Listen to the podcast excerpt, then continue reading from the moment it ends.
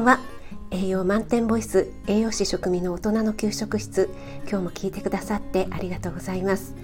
このラジオは聞くだけであなたも今すぐ作ってみたくなる聞くレシピ栄養のこと食べ物のこと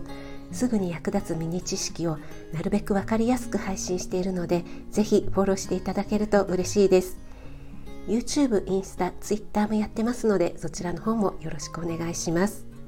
はい、今日は昨日に引き続きダイエットしたい方必聴シリーズです。まだ昨日の配信を聞いてないよっていう方はぜひ聞いてみてください。え昨日は体重だけでは体の中の状態はわからないよ。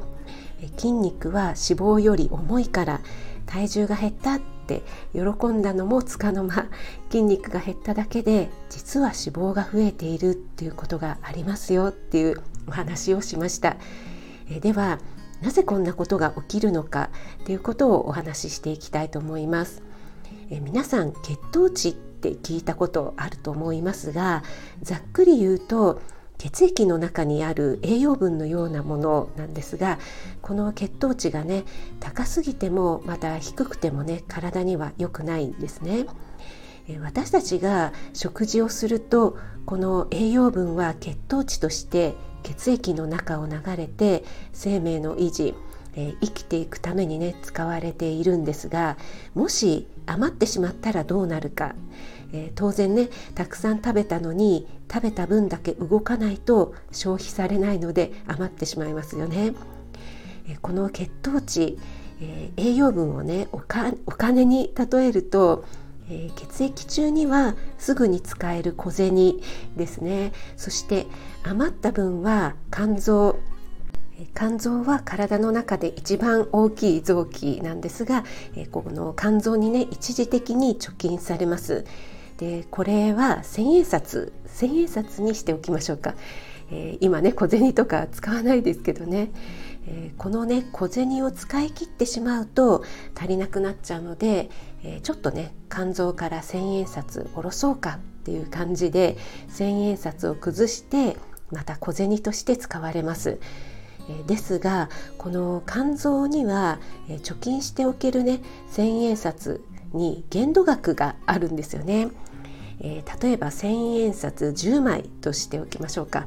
えー、10枚なので1万円分しか貯めておけないっていうことなんですね。これは時間にすると約半日、えー、10時間くらいっていうふうに言われています。えー、これはね当然使う量とか運動量によっても変わってくるんですけどね。で小銭もない、えー、肝臓にね貯金していた千円札も使い切っちゃったとなるといよいよね脂肪の出番ですよね。えー、脂肪はね1万円札としましょうか、えー、肝臓がね千円札10枚っていう限度額があるのに対して脂肪はね、まあ、ほぼ限度額ないですよね。もうたくさん貯金できます。えっと嬉しくないですけどね、えー、今の話でねちょっと気づいた方いらっしゃいますか？そうなんですね。あまり使わなかった場合は千円札で足りちゃうんですよね。またねちょこちょこおやつを食べたりして小銭を稼いじゃうと一日ね小銭だけでやっていけるわってなって脂肪貯金を下ろさずに済んじゃうんですね。えこういった低燃費生活をしていると脂肪はなかなか減らないです。えお金だったらね減らない方がいいんですけどね。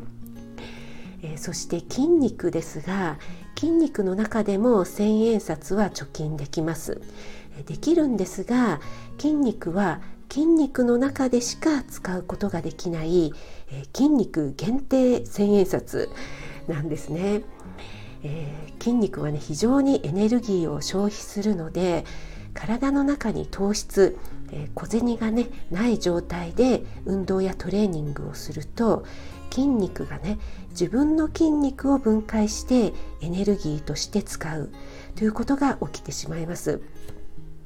これは激しく運動するアスリートには実際にあることで運動しているのに運動している最中に筋肉がね消費されてしまう減ってしまうっていうことなんですね。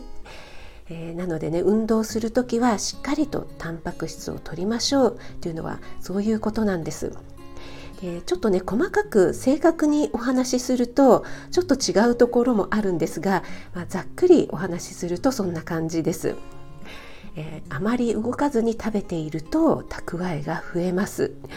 えー、筋肉に関してはエネルギー源が足りないと自ら分解してエネルギーを作り出すことがあるので筋筋トレをしているのに筋筋肉量がね増えない場合は食事や筋トレのタイミングなんかをね見直してみてみましょうということになります。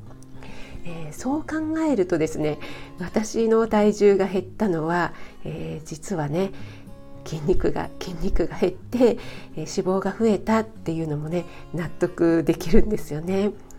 えまあ、私の場合は、え筋肉を消費したっていうよりも運動不足で衰えたっていう感じですかね。えまあちょっと食事を減らしたのでタンパク質も足りなかったのかなっていうところですね。ちなみにね私が持っている体組成計は谷田さんのなんですが、えー、説明書を見るとね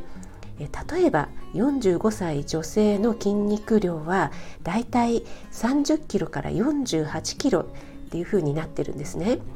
で私の筋肉量はこの体組成計で測ったらだいたい37キロくらいだったんですが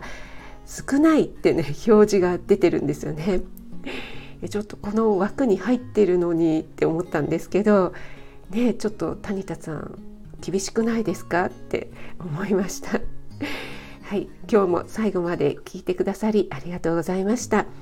あなたが美味しく食べて美しく健康になれる第一歩を全力で応援します。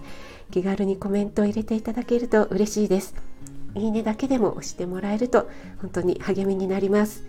栄養満点ボイス食味がお届けいたしました。それではまた Have a nice dinner